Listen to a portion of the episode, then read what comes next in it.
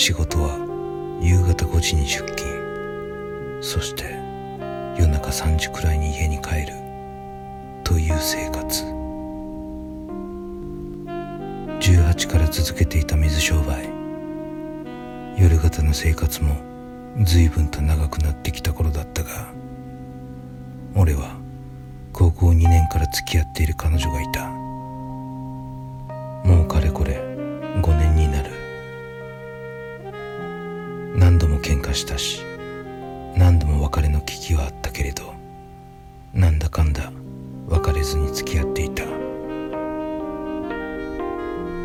仕事に向かう前の4時くらいに彼女から電話があった。と言っても当時携帯電話などはなく家の固定電話にかかって俺が取ったのだ。まあ家は共働きで弟は学校。俺しか家にいなかったんだが。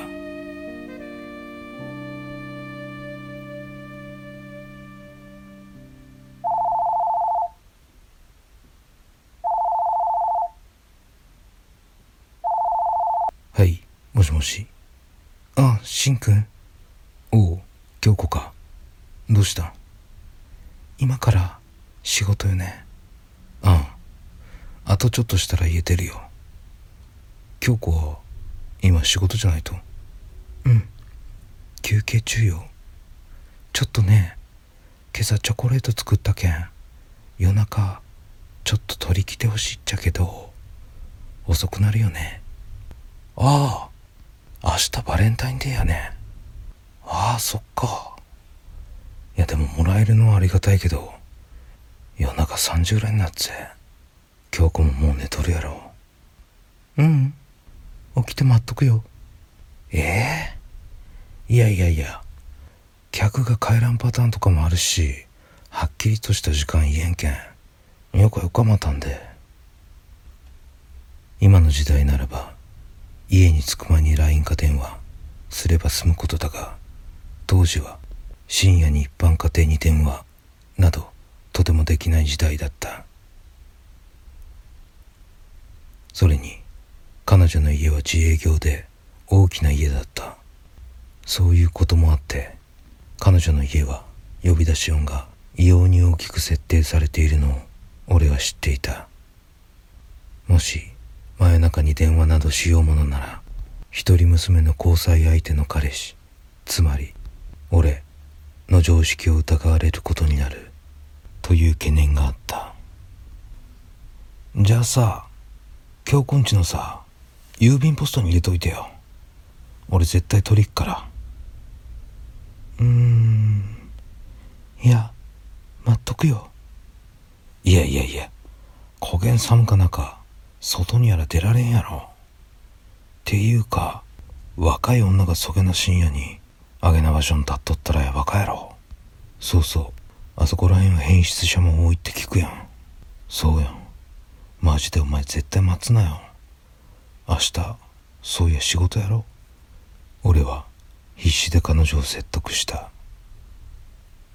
彼女の気持ちもよく分かっていたし嬉しかったけど俺は彼女のことを本気で心配していたんだ。相当ぐずっていた彼女だったが結局彼女は自宅の郵便ポストにチョコレートを入れて俺が仕事の帰りにそれを取って帰る。ということで了承を終えた。そして夜が更けた。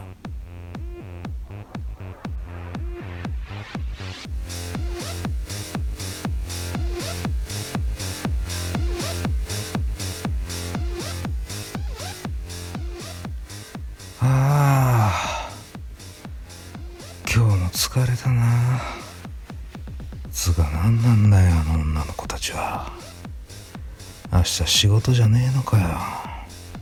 こんな真冬に。あんな格好でお立ち台登って踊るって。意味わかんねえよ。まあいっか。あとりあえず3時過ぎたな。京子んちのポストにチョコレート取りに行かんと。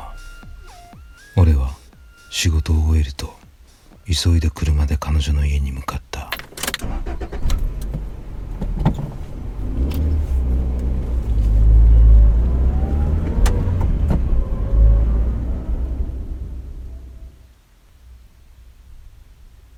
彼女の家付近に着いたがこんな深夜だし彼女の家の前に車をつけたら住宅街なんで近所迷惑だと俺はあえて彼女の家から100メートルくらい離れた車道脇に車を止めそこから歩くことにした。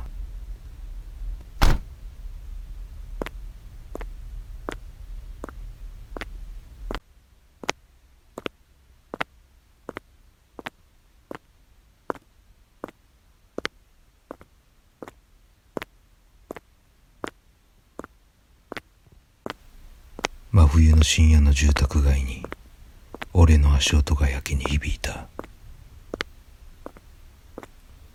ようやく彼女の家の前に着いた。えー、っとポストポスト。ああれか。おあったあった。てか。ポストには紙袋が入っていた。俺はそれを取り出して中を見るするとチョコレートらしきものと何やら手紙みたいなものが入っていた。京子は俺がきつく待つなと言っておいたので待たなかったのだろう。でも俺はその方が良かった。彼女をこんな寒い中外で待たせるなんてありえない。安心した俺は紙袋を手に取ると彼女の家を背にして歩き出した。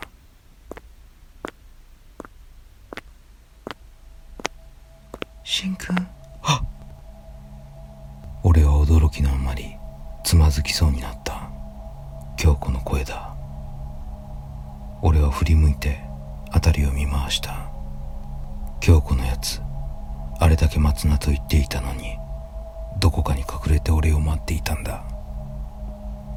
約束を破って俺を待っていたんだ。ちょっとムッとしたがそれよりなんだか彼女のいじらしさに俺は胸が熱くなった。だがあれ？京子京子いない。どこだ？しんくん上よ。え？俺は言われるがまま上を見上げた。すると京子の家の2階のバルコニーに京子がいた正確には京子と知らないおっさんが二人で俺を見下ろしていた。え？誰？なんよとしんくん私よそんなことは分かっていたが問題は京子の隣にいる男だ。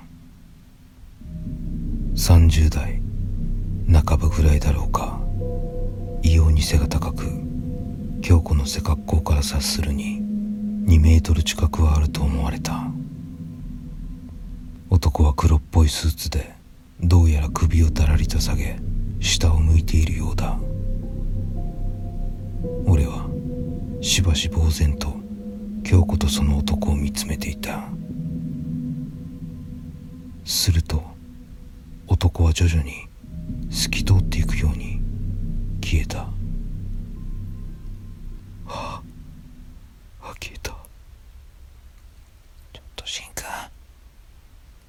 私よ京子よ。わからんと。ね。えねえって。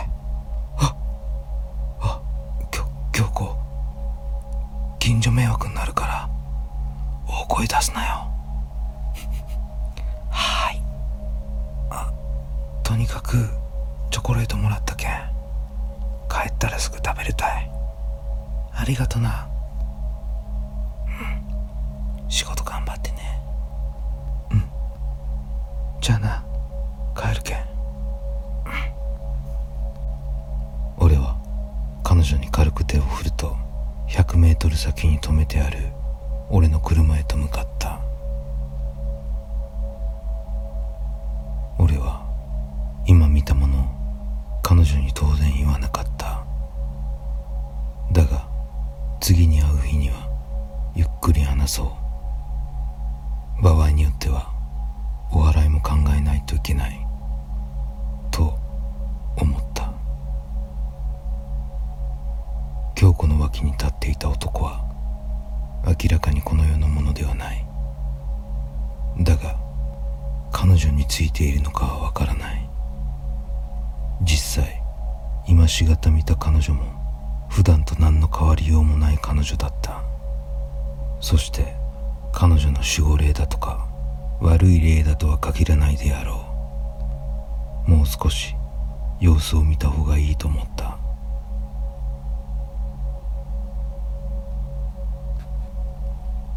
それから2週間俺も彼女も会う時間がなかなか取れずたまたま連絡が取れない日が続いたがようやく仕事に行く前に彼女から電話があった。彼女は別れを切り出した。俺はショックで落ち込んだ。それからちゃんと会って話をしたがもう無理だと俺は悟って別れを承諾した。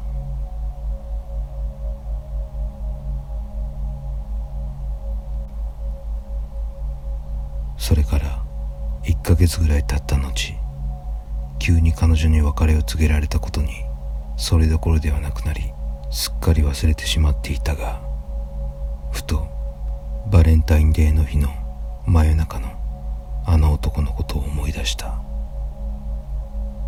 そういえばあの男は一体何だったんだろ